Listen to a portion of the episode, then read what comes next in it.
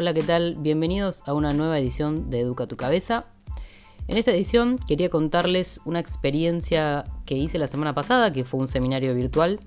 Em, el seminario fue de Tony Robbins, por eso el título es ¿Quién es Tony Robbins y por qué tendrías que escuchar esto? Tony es un coach, es un motivador que se ve a sí mismo como un estratega. Él lo que hizo principalmente fue tomar ideas, teorías, disciplinas de distintos lados y unificarlas y crear un sistema para lograr sacar el máximo potencial de las personas. Porque él estaba obsesionado y sigue estando obsesionado con esto de por qué si todos tenemos las mismas herramientas hay gente que logra alcanzar el éxito y otras que no. Bueno, simplemente porque hay veces que no sabemos cómo usarlas a nuestro favor.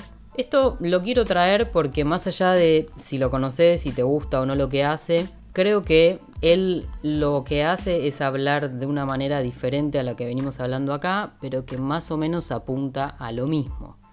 Que es lograr tener un conocimiento interno tan grande que seas vos el que puedas ser el que domina tu propia cabeza. El que, el que ante un miedo o ante alguna situación sea el dueño de esa elección. Entonces él tiene varias teorías. Una habla de cambiar tu fisiología para cambiar tu estado de ánimo, que es algo que veníamos hablando la semana pasada. La importancia de respirar bien, de alimentarse bien para rendir a un 100%. También la importancia de dónde uno pone el foco, porque donde uno pone el foco es donde va el flujo de energía. Y esto es un gran punto, porque muchas veces no les pasa que nos sentimos cansados, agotados, aunque por ahí dormimos toda la noche. Pero hay veces que aunque hayamos dormido poco, estamos, pero estamos súper entusiasmados por algo, por comenzar el otro día, nos levantamos con mucha energía. Entonces, a eso es lo que se refiere. A donde vos pongas el foco es como vos te vas a sentir, es donde la energía va a ir. Y es muy importante que todos los días podamos tener un nivel de energía alto para poder rendir. Uno no tiene esa preparación diaria previa a sus actividades como por ahí debería. Entonces habla de que nosotros tenemos el control sobre nuestras emociones si cambiamos nuestra fisiología. esto se refiere a la postura, a la respiración, o sea, cómo, te, cómo respirás, cómo te moves, porque la energía que vos tengas va a determinar tu día y rendimiento. También de poder identificar, más del lado de nuestras creencias limitantes y romper con patrones, de que nuestra historia no nos define, y así poder alcanzar nuestros objetivos. Bueno, hasta acá podrías decir esto es un chamullo. Puede ser, pero como yo te digo, la forma en que está explicada no es muy diferente de la forma que lo explican otras personas de otras disciplinas. O sea, más o menos todo es lo mismo, solamente que cambian las terminologías. Pero la verdad es que todo lo que dice tiene bastante lógica. Por ejemplo, si una persona piensa que el dinero es malo, que ganarlo lo hace peor persona o que le trae más problemas, y probablemente sea así, y aunque se queje de que no le alcanza a fin de mes, es esa creencia limitante lo que lo bloquea y hace que no salga de ese círculo y no va a generar el dinero. Porque ahí está el significado que se le da a cierta o a X cosa. Por eso hay que tener mucho cuidado en cómo te hablas. O sea, o sea tener cuidado en tu diálogo interno. Estudialo, escúchalo, cuestionátelo. Conocerte a vos es clave en todos los aspectos. Entender que esto de que somos dueños de nuestra vida, que nuestra historia no nos define, es importante también, porque hay mucha gente que se agarra de su historia pasada, se agarra de, las generaciones, de su familia y de las experiencias para justificar su presente. Y la realidad es que somos, el ser humano es 100% moldeable, es una raza muy adaptativa, Simplemente miren la pandemia, o sea, hoy lo que nos pesa 100% es el distanciamiento social, pero al encierro muchos ya nos acostumbramos, o a las medidas que hay que tomar, ya nos acostumbramos, ya es algo que ni lo pensamos. Entonces, ¿por qué no podemos hacer esto para moldear esas creencias que nos hacen sentir mal y dar vuelta al tablero? Por ejemplo, si te sentís, no sé, deprimido, deprimida, cambia tu postura, tus expresiones, activa el cuerpo, esto lo podés hacer en dos minutos. En dos minutos podés cambiarlo. Porque uno no se da cuenta, pero cómo te parás o los gestos de tu cara también van a determinar la energía que vos tengas sobre las cosas. Entonces, es, parece absurdo, pero somos química, el cerebro es así. Si vos lo engañás, es lo que venimos hablando, vas a sacar jugo, o sea, le vas a sacar el beneficio secundario. Yo te diría que lo pruebes. Parece absurdo, pero probalo. Cada vez que te sentís mal, cada vez que te sentís como eh, con ansiedad, con sentimientos mm, bajoneros, con, con lo que sea que te sientas como que tenés una incomodidad interna y no sabes de dónde viene, te pones un tema que te haga sentir bien, lo bailás como si tuvieras 5 años y vas a ver que te sentís mejor. Vivimos queriendo tener el control sobre situaciones externas a nosotros no nos damos cuenta que si el quilombo lo tenemos adentro, probablemente es lo que veamos y generemos afuera. Clave alinearse, o sea, ¿cuántas veces escuchaste la frase alinea tu cuerpo y mente? Somos uno, y como expresas tu cuerpo va a definir cómo te sientas. Si no alineas tu respiración, tu postura, si no ordenas tus pensamientos, si no te pones en el estado correcto para encarar el día, ¿cómo pretendes rendir? Simplemente llévalo a los atletas. Todo lo que le dice el entrenador previo a una competencia, todo lo que se habla en su cabeza, la postura que toma, el calentamiento previo a entrar a la cancha o a donde sea, está preparándose mental y físicamente. Entonces, ¿por qué no lo, no lo usamos diariamente? ¿Por qué no hacer de cada día un día pleno? Entonces, solo si tenemos un claro conocimiento de nosotros mismos, si logramos dominar nuestro ser espiritual, nuestro cuerpo, es donde vamos a dar al máximo nuestra energía en las cosas que queremos alcanzar. Trabajo, relaciones, estado físico, lo que sea. Trabaja tus creencias. ¿Por qué pensar que no es posible? Que las cosas sean posibles está en vos un 100%. ¿Por qué hay gente que logra el éxito y otra no? Herramientas, inteligencia, suerte, no.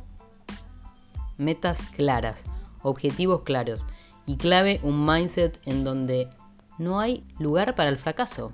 Está comprobado que la gente que es exitosa cada vez que encaró una situación nueva, un negocio, lo que sea, en ningún momento se le pasó por la cabeza que iba a fracasar. En ningún momento. ¿Por qué? Porque todas las cosas que el ser humano logró parten de una idea que está en la cabeza de, alguien. Puede haber sido una idea loca.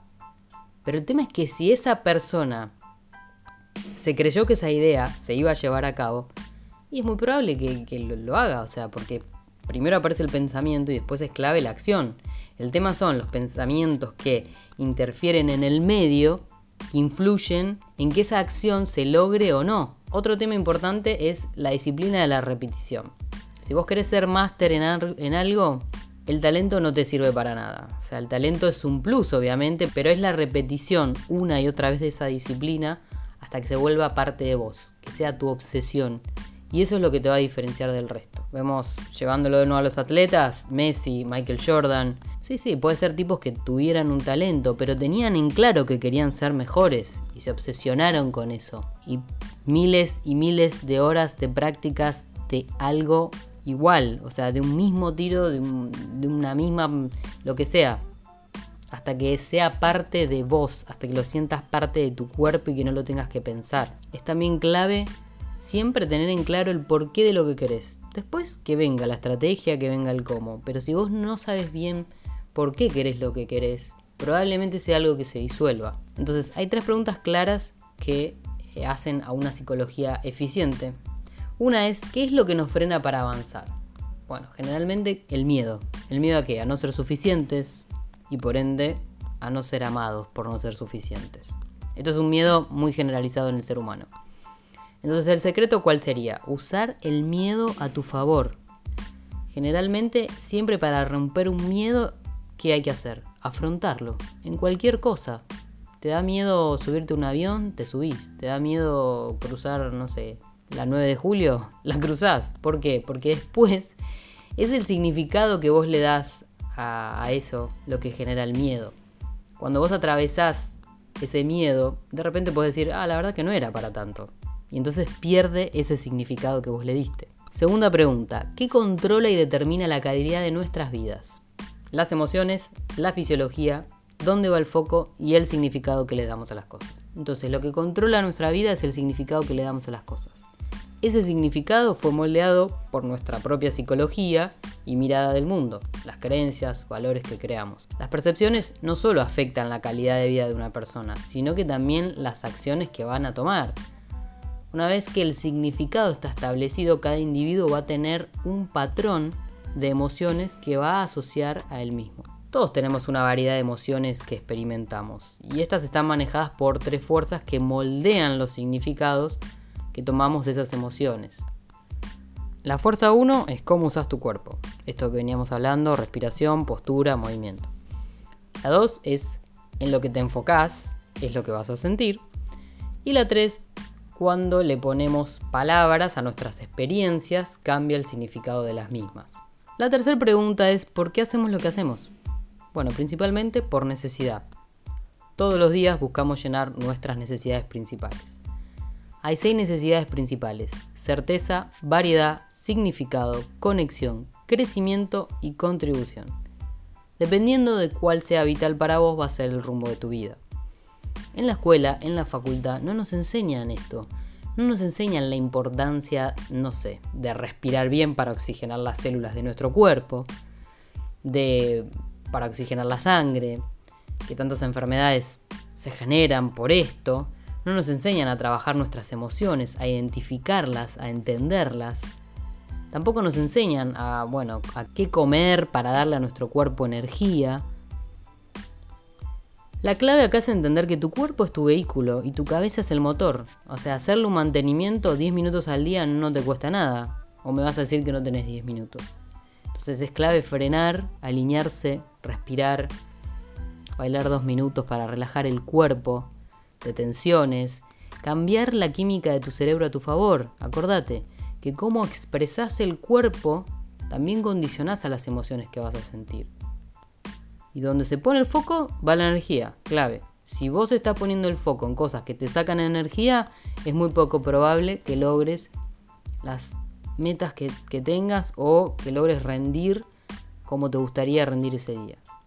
Importante también ser la voz de uno, no de otro. Confiar, confiar en el criterio de uno. Y sobre todo tomar acción, porque si te quedas en tu cabeza, fuiste. Entonces, ahora, ¿puede realmente la gente cambiar? Si yo te doy estas herramientas, ¿vos crees que mañana vas a ser otro? Y probablemente no. Pero es lo mismo que cuando empezás el gimnasio. Al otro día tenés músculos. No. Es un trabajo diario. O sea, de todos los días. Lleva tiempo y está en vos cuánto tiempo estés dispuesta o dispuesto a invertir para modificarlo. Esto es, un tema muy interesante y probablemente eh, lo hablemos en otro podcast, donde vamos a trabajar más bien el poder de las creencias y también tips para lo que sería el apalancamiento, ¿no? De romper por ahí el patrón de una creencia y apalancar nuevas. ¿Esto qué quiere decir? Que, te fijes esas nuevas creencias. Entonces, a veces escuchar esto de... Mm, ay, las creencias limitantes, no sé, alguna gente como que realmente no, no lo toma en cuenta, pero es 100% así, porque como yo veo el mundo, no lo ves vos. ¿Y por qué lo vemos diferente? ¿Hay alguna objetividad Simplemente lee la alegoría de la caverna de Platón y ahí vas a entender lo que significa. Como uno ve el mundo, de qué perspectiva, es muy diferente a como la ve otro. Y por ahí nunca te pusiste a pensar que porque ves las cosas como las ves, es porque a veces no alcanzás los objetivos que querés. Y si vos te pones en la cabeza que vos podés modificar eso para sentirte mejor, vos podés crear significados, creencias, valores nuevos para poder rendir al máximo, para poder lograr eso que querés en la vida, una vida plena, porque es muy diferente el éxito que la vida plena, o sea, ¿qué es el éxito? Para cada uno es diferente. Alguna gente lo asocia con dinero, otra con tener una familia feliz, con una casa, un auto. El tema es que el éxito y que te y una vida plena tienen que ir de la mano. Porque hay veces que hay gente, ¿cuánta gente se escucha que es súper exitosa económicamente pero que no es feliz? Que, no, que siempre está buscando algo porque no, no se llena. Bueno, eso es porque evidentemente lo que haces en la vida o hacia dónde apuntás no te colma. Entonces lo ideal sería alinear el éxito con una vida plena. Y eso también tiene que ver también con en el top de esas seis necesidades, cuáles son las dos o tres que lideran tu vida. Hay momentos de tu vida donde van a liderar más unas que otras, pero quiero decir, tenemos un conocimiento a veces muy pobre de cómo, cómo actuamos, cómo, cómo manejamos nuestra cabeza. Entonces si podemos hacer el clic de que nosotros podemos cambiarlo, probablemente podamos alcanzar cosas que sean que para nosotros sean inalcanzables. Es poder decir por qué en mi cabeza esto que quiero lograr me resulta imposible y cambiarlo. Así que bueno amigos, amigas, espero que les haya gustado estas herramientas que son bastante interesantes. Vamos a seguir con nuestros podcasts donde vamos a hablar del poder de las creencias. Y bueno, espero que les haya gustado. Eh, los veo en la próxima edición de este podcast que se llama Educa tu cabeza. Hasta luego.